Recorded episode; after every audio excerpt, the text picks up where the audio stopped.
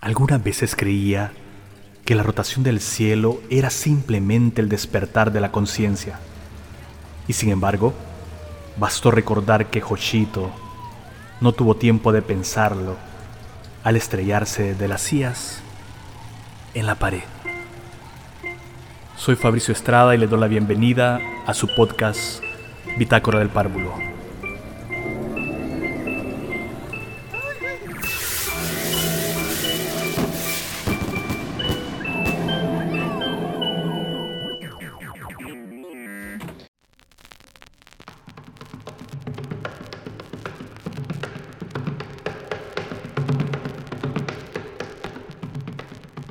Encendida calle antillana baten bandumba de la quimbamba. Rumba macumba candombe bámbula entre dos filas de negras caras. Ante ella un congo gongo y maraca ritma una conga bomba que bamba.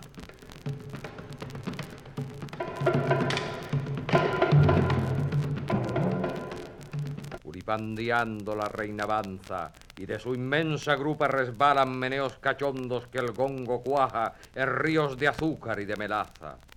Prieto trapiche de sensual zafra, el caderame en masa con masa, exprime ritmo suda que sangra y la molienda culmina en danza. Por la encendida calle antillana baten bandumba de la quimbamba rumba, macumba, candombe, bámbula entre dos filas de negras caras. Ante ella un congo, congo y maraca ritma una conga bomba que bamba.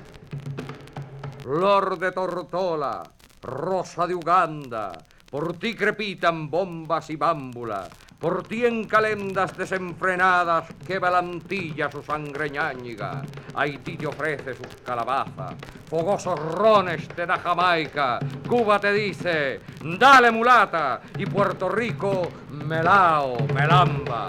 Sus mis cocolos de negras caras, tronad tambores, vibrad maracas, por la encendida calle antillana, rumba, macumba, candombe, bámbula, baten bandumba de la quimbamba.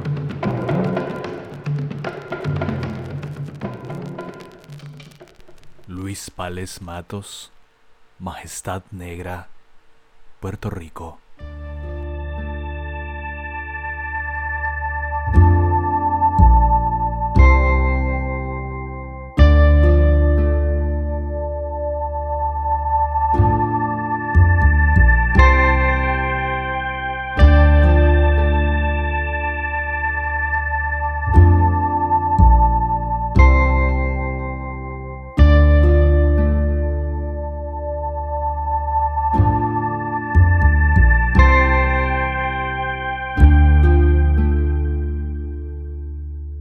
Episodio 61. El múltiple espejo de la otredad.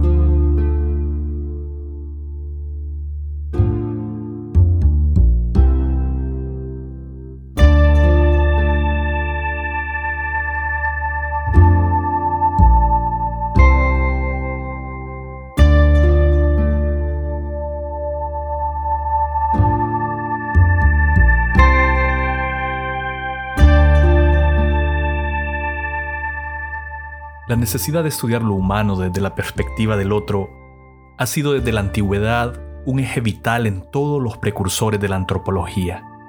Con la misma intensidad del primer asombro ante el descubrimiento de la otredad, el esfuerzo por separar la mirada que intensamente tendemos a dirigir siempre hacia nosotros mismos ha sido una de las tareas más urgentes que se han propuesto los primeros etnógrafos los unos sin tener una idea clara de lo que estaban describiendo y los otros muy conscientes de que su descripción de lo descubierto sería el balance de poder o de prestigio cultural de su nación o reino de origen.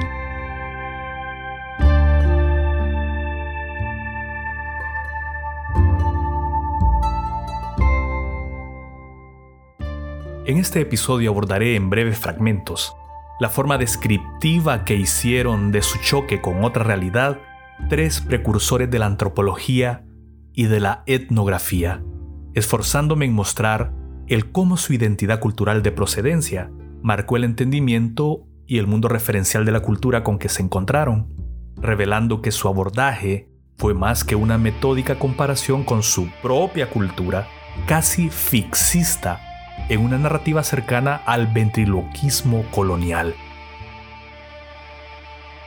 ¿Qué es ventriloquismo colonial?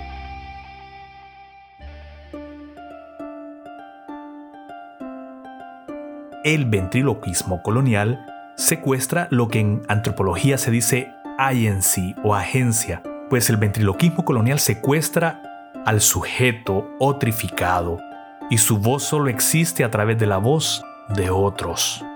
Esta es una fascinación por los valores nuevos encontrados, por supuesto. Para ello traeré a colación a Heródoto en su libro Historia a Cristóbal Colón y su diario de a bordo, y a la extensa relación de Álvar Núñez Cabeza de Vaca en Naufragios. Desde el aparentemente incansable pero vasto Heródoto, pasando por el calculado y contenido diario de Colón, hasta el enfebrecido y desesperado recuento de Cabeza de Vaca en Naufragios, nos encontramos ante el múltiple espejo humano que construyó la idea de, más de lo que somos, lo que es el otro.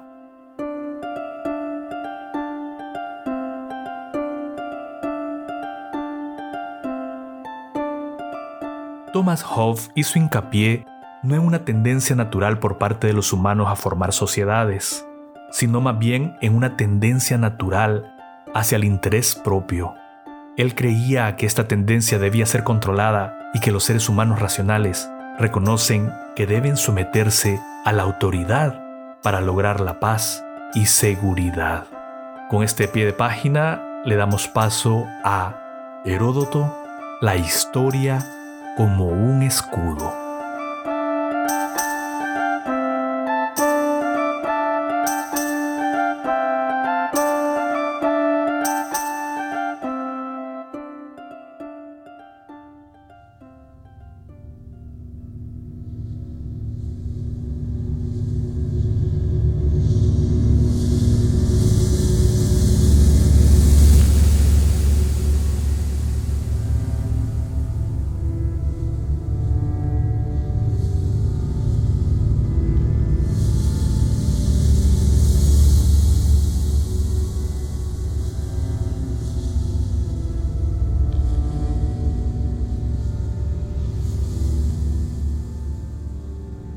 Para iniciar tenemos que decir que Heródoto nació hacia el año 484, es decir, 484, dice Pánfila, erudita que trabajó en Roma en la época del emperador Nerón y murió alrededor del 430 antes de la era común, según Michael Grant en The Ancient Historians, Dudworth 1995.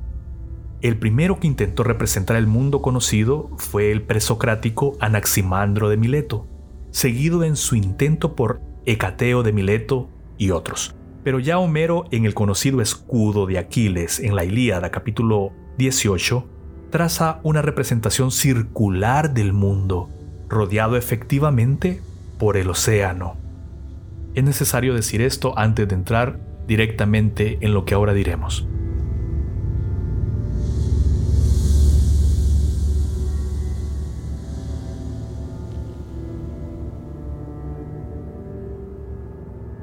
La mirada de Heródoto está asignada por la ciudad griega, que en sí misma era el mundo contenido y en orden dentro de sus murallas como escudos. Era el Estado y era la polis a la vez. El mecanismo social concreto trazado por calles que conducían hacia el ágora y desde donde la voz de sus líderes en resonancia radial desplegaban el cosmos del saber y de la autoridad más allá de sus murallas estaban los caminos que, como venas, enlazaban con otras racionales polis con las que competía, en forma pacífica o bélica, pero siempre en un juego de valores culturales consensuados por una sola matriz simbólica. La conquista del otro no significaba entonces la destrucción de la civilización, era tan solo definir la hegemonía o el liderazgo del mundo griego, algo así como pasaba con Tenochtitlan y los tlaxcaltecas.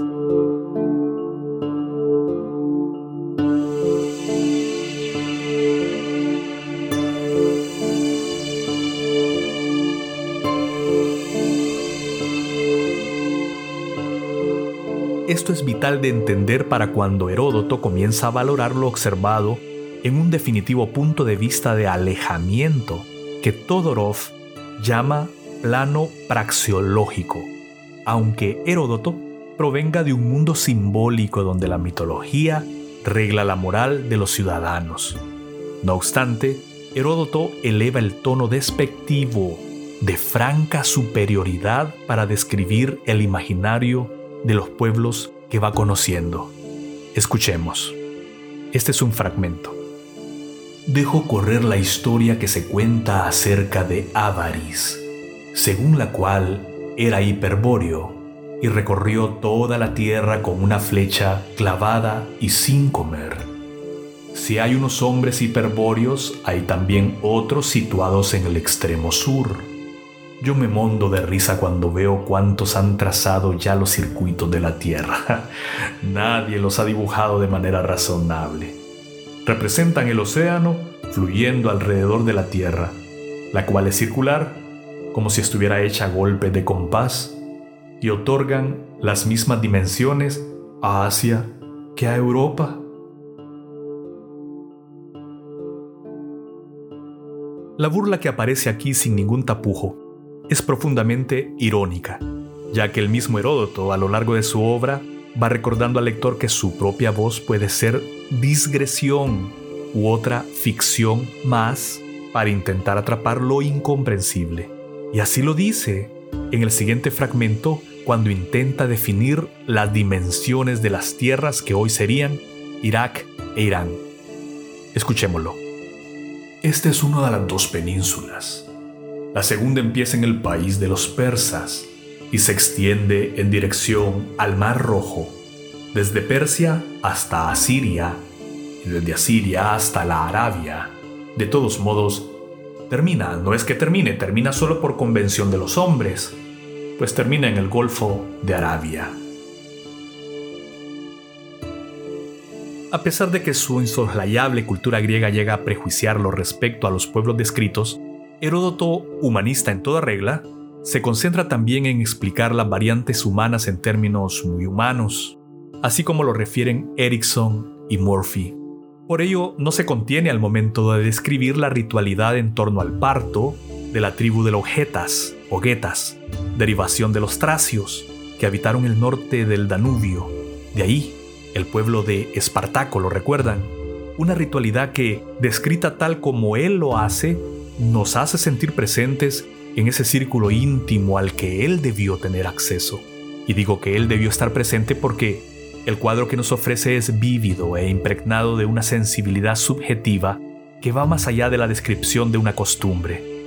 Heródoto tuvo que sentir la humanidad compartida e invariablemente cerca de los guetas.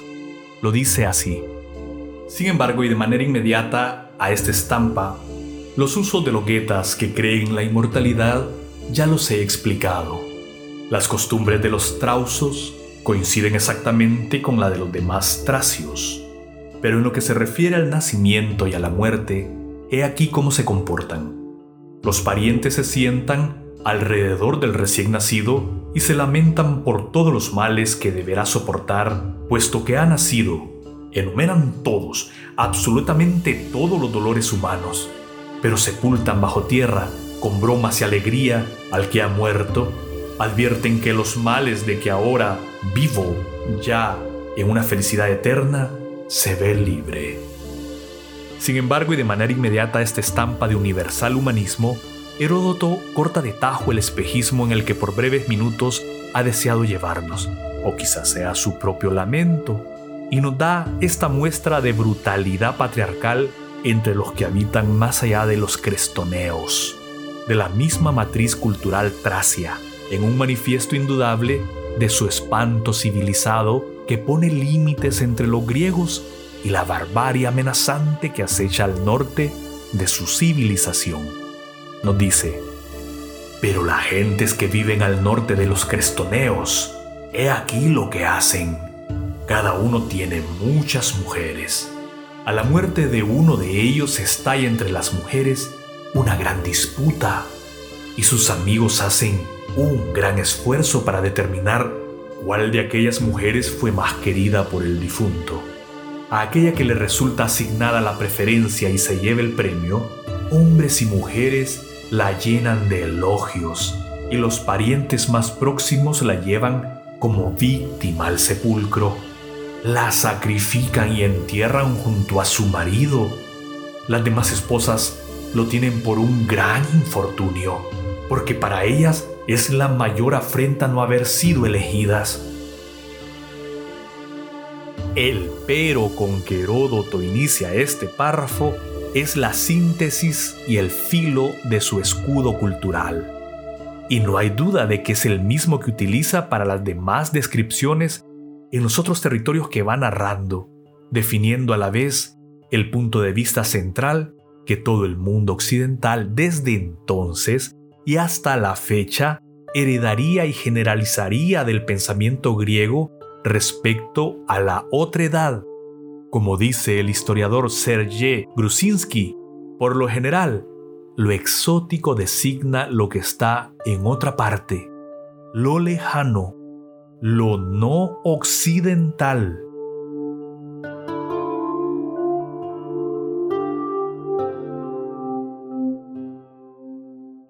Ahora vamos a abordar a Cristóbal Colón en su diario, un Cristóbal Colón nacido en Génova en 1451.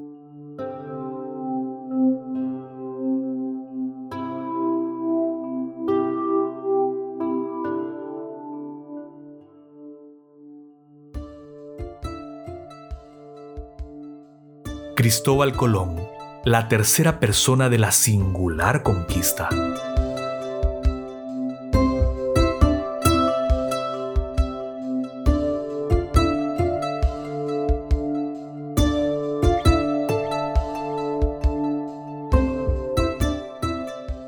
La deriva de los vientos alisios hicieron que Colón se encontrara ante la más improbable de sus búsquedas, el viejo mundo occidental se topó de pronto ante algo tan enorme en posibilidades y consecuencias que el tono narrativo utilizado por Cristóbal Colón en su diario de a bordo fue la mejor elección para disimular su perplejidad.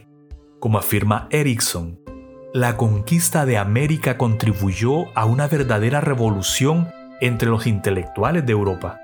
No solo provocaría un pensamiento nuevo sobre las diferencias culturales, sino que pronto estaría claro que un continente entero había sido descubierto. Y la Biblia nunca lo había mencionado.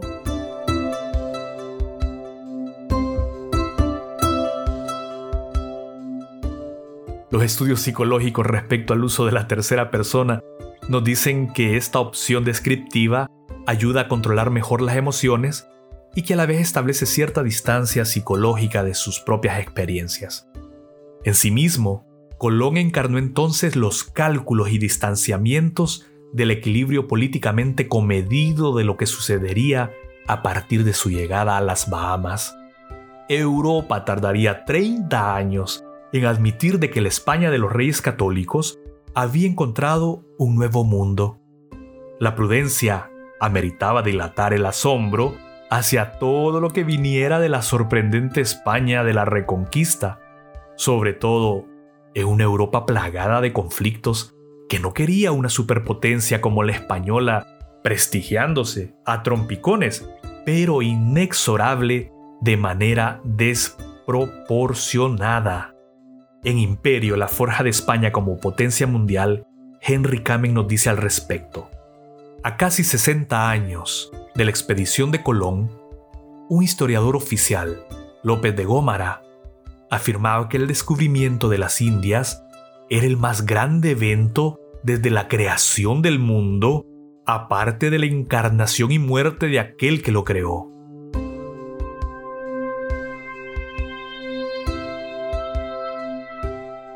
Pues bien, escribir en tercera persona le permitió a Colón distanciarse de todo exceso llevado a cabo en nombre de los reyes de Castilla. Excesos que lo harían tomar posesión de territorios que bajo ningún punto de vista podría reclamar para sí ningún conquistador sin antes haber peleado por ellos. Y ese es el caso, Colón toma como nueva tierra para España un continente que ni siquiera había reaccionado. En pocas palabras, conquistó durante el brevísimo pestañeo que dio la fascinación de su llegada entre los nativos. Yo lo digo así, fue el primer pasmo. Y lo hizo improvisando. Escuchemos qué decía en el diario de a bordo. Habiendo todos dado gracias a nuestro Señor, arrodillados en tierra y besándola con lágrimas de alegría por la inmensa gracia que les había hecho, el almirante se levantó y puso a la isla el nombre de San Salvador. Después, con la solemnidad y palabra que se requerían, tomó posesión de ella en nombre de los reyes católicos, estando presente mucha gente de la tierra que ahí se había reunido. Acto seguido, los cristianos le recibieron por su almirante y visorrey, y le juraron obediencia, como a quien, ¿qué representaba? A su Alteza, con tanta alegría y placer como era justo que tuvieran con tal victoria, pidiéndole todos perdón de las ofensas que por miedo e inconstancia le habían hecho.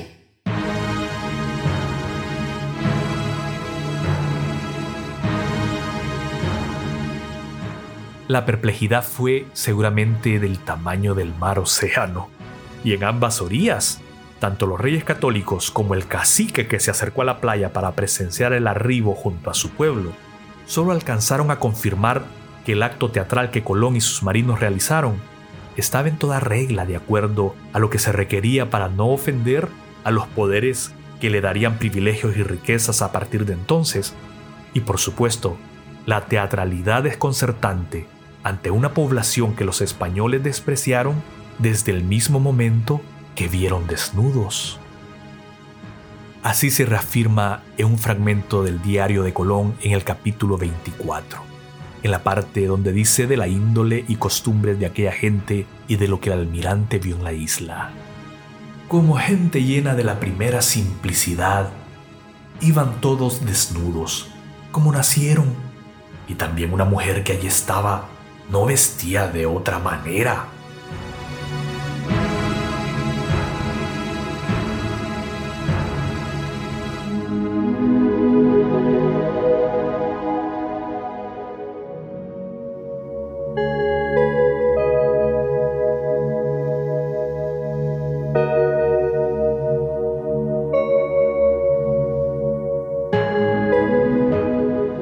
simplicidad a la que se refiere Colón la explica Nielsen de la siguiente manera. Durante la Edad Media los filósofos asumieron que Dios había creado el mundo de una vez y para todos, dando a sus habitantes la particular naturaleza que habían mantenido hasta entonces. Ahora, durante la conquista de América, se estaba volviendo posible preguntarse si los nativos americanos representaban un estadio temprano en el desarrollo de la humanidad. Montaigne invocó Le Bon Sauvage, el buen salvaje, una idea que asumió bondades inherentes entre los apátridas. Este encuentro descrito por Colón no fue el único que sucedió en tercera persona. En el pestañeo que sucedió, lo que decía anteriormente el primer pasmo, mientras los nativos observaban la toma de posesión de sus tierras, en su psiqui debió imperar, especulo, ¿verdad? La forma oral y en la tercera persona del plural en que se contaba todo entre la cultura indígena sin escritura. ¿Qué pensarían ellos? Veremos. O especulemos. Dirían algo así como, y toda la gente del pueblo estaba ahí, viendo a los dioses vestidos y con barbas, y no podían creerlo.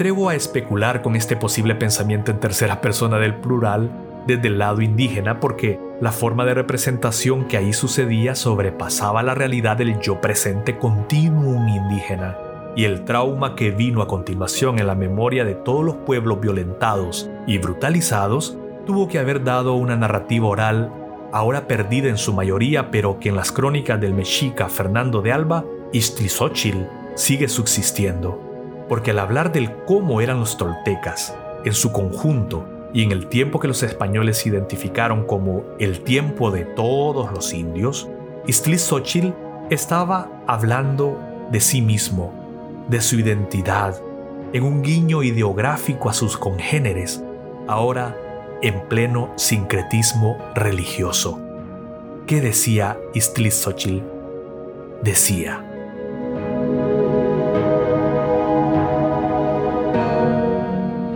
Estos tultecas eran grandes artífices de todas las artes mecánicas.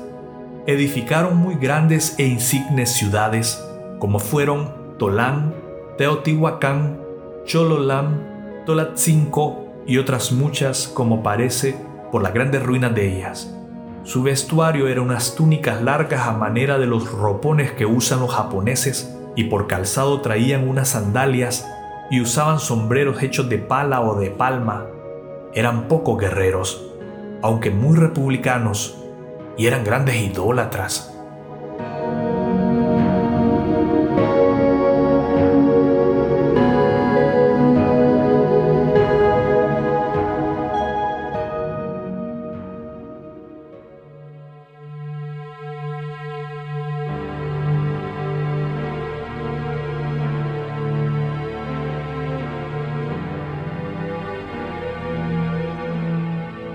Para finalizar, escuchamos entonces el pequeño fragmento para Álvar Núñez Cabeza de Vaca, el regreso a la estatura de ser humano.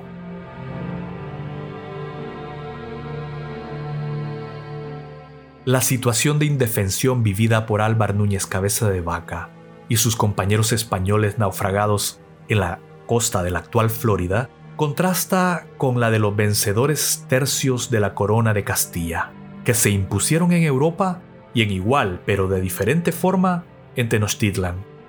El orgulloso espíritu de cuerpos tentado en verso por un soldado anónimo que participó en la marcha hacia Viena en 1530, Carlos V envió los tercios ante la amenaza otomana, y citado por el hispanista Henry Kamen, nos dice, Españoles, españoles, que a todos os han temor. Y es que la indefensión pone en la realidad más terrorífica a todo explorador de terra non cognita. Lo ubica en su auténtica estatura y le da estatura a quien se le enfrenta como amenaza y en medio de la incapacidad de responder. Así, Cabeza de Vaca describe a los nativos habitantes que prácticamente les dieron cacería y luego esclavitud. Escribe, Cuantos indios vimos de la Florida aquí, todos son flecheros, y como son tan crecidos de cuerpo y andan desnudos, desde lejos parecen gigantes. Es gente a maravilla bien dispuesta, muy enjutos, y de muy grandes fuerzas y ligereza. Esta aceptación de las fuerzas de los nativos contrasta con las hechas por Fern Ramón Pané desde una posición de fuerza propia en su relación de las antigüedades de los taínos, además de la tolerancia y de la recepción crédula que recibió por parte de los arahuacos o taínos. Fray Ramón Pané escribía esto, pero con otros hay necesidad de fuerza y de ingenio, porque no todos somos de una misma naturaleza. Como aquellos tuvieron buen principio y mejor fin, habrá otros que comenzarán bien su cristianización y se reirán después de los que se le ha enseñado con los cuales hay necesidad de fuerza y castigo.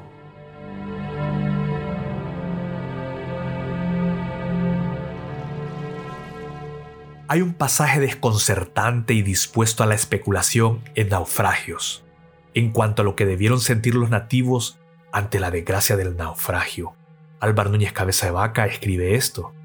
Los indios al ver el desastre que nos había venido y el desastre en que estábamos, con tanta desventura y miseria, se sentaron entre nosotros y con el gran dolor y lástima que hubieron de vernos en tanta fortuna, comenzaron todos a llorar recio y tan de verdad, que lejos de ahí se podía oír, y esto les duró más de media hora.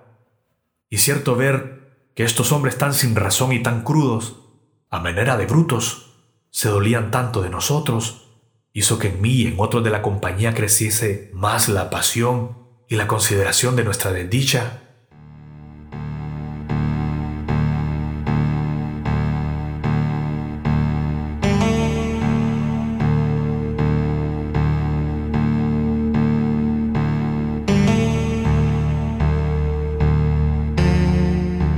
El espejo de piedad y conmiseración que los nativos les ofrecieron hizo a los españoles dimensionar la desolación del momento en toda su magnitud.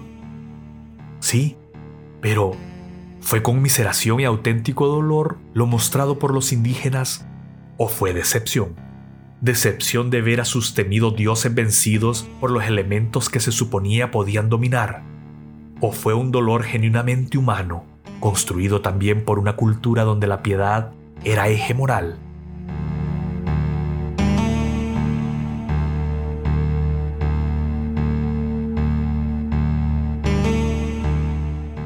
Lo otro siempre es un poder en tensión que ala de extremos opuestos. En ese cable se fija lo humano, sus distancias e inevitables cercanías, sus fuerzas y debilidades, los dioses comunes o los demonios de la extrañeza.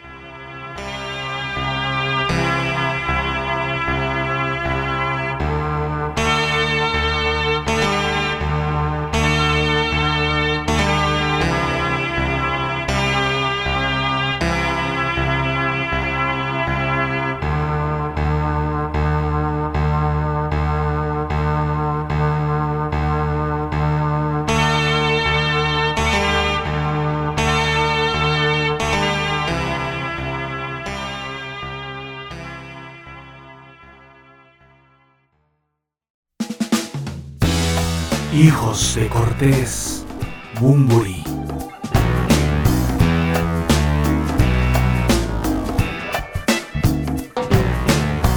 No me digas hijo de Cortés, ni de Aguirre, ni de Pizarro. No somos parientes lejanos, o en todo caso tan emparentados como un italiano con Calígula o Nerón. No me digas hijo de Cortés, ni confundas pueblo y soberano, igual que un chileno peruano no tiene por qué ser hermano de Fujimori. Este fue el episodio 61 de su podcast Bitácora del Párvulo, en el que he querido compartirles un ensayo escrito desde el punto de vista antropológico y sobre todo etnográfico de la otredad. He estado con lecturas muy profundas acerca de la el primer contacto cuando llegan los españoles a América y este ensayo lo tenía ya guardado hace varios, varios meses de un ensayo escrito para la clase de pensamiento antropológico en la UPR. Estamos entonces en esta esfera de análisis o de reflexión permanente en la cual también estoy leyendo a Sagún y otros autores, cronistas como decía anteriormente pues eh, espero haberles dado algo de reflexión y continuidad a su propio pensamiento y seguimos pues analizando esta parte de la conquista que fue la invasión más extraña que pudo haber desde el imaginario pues que impulsó a Colón hasta de los propios soldados que iban con Cortés personajes al interior que Bernal describe muy bien y que me encantaría después abordar pedacito a pedacito. Suscríbase a Bitácora del Párvulo a través de evox.com, Apple Podcast, léalo también y escúchelo en Bitácora del Párvulo en fabricioestrada.blogspot.com y pues sigamos en esto, riegue la voz, porque Fabricio Estrada sigue transmitiendo desde Vega Baja, Puerto Rico, desde el mismo corazón de Honduras.